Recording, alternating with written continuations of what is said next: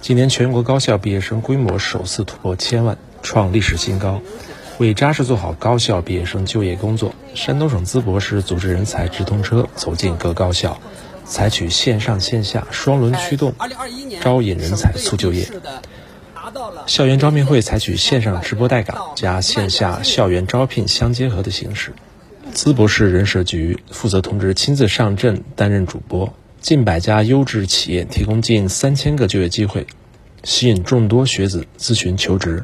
山东理工大学应届毕业生朱潇，这些企业所给出的那个待遇和发展前景，对于本科生来说都是很不错的。山东理工大学应届毕业生赵红霞，像中国公司可以直接投，感觉是，嗯，非常便于自己的就业吧。这次招聘会以智能网联汽车、数字农业、专精特新小巨人等关键领域企业为重点。组织优质企业进校现场招聘的同时，广泛联系全国重点高校就业部门，做好前期靶向宣传，面向全国对口专业学子同步直播带岗在线推介，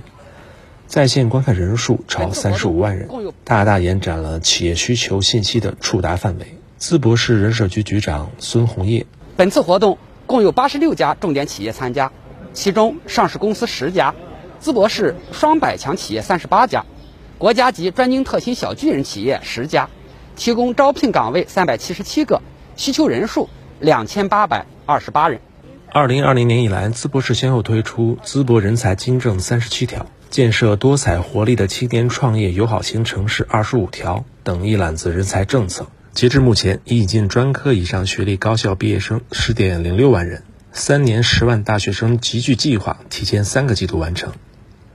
新华记者吴飞作，山东淄博报道。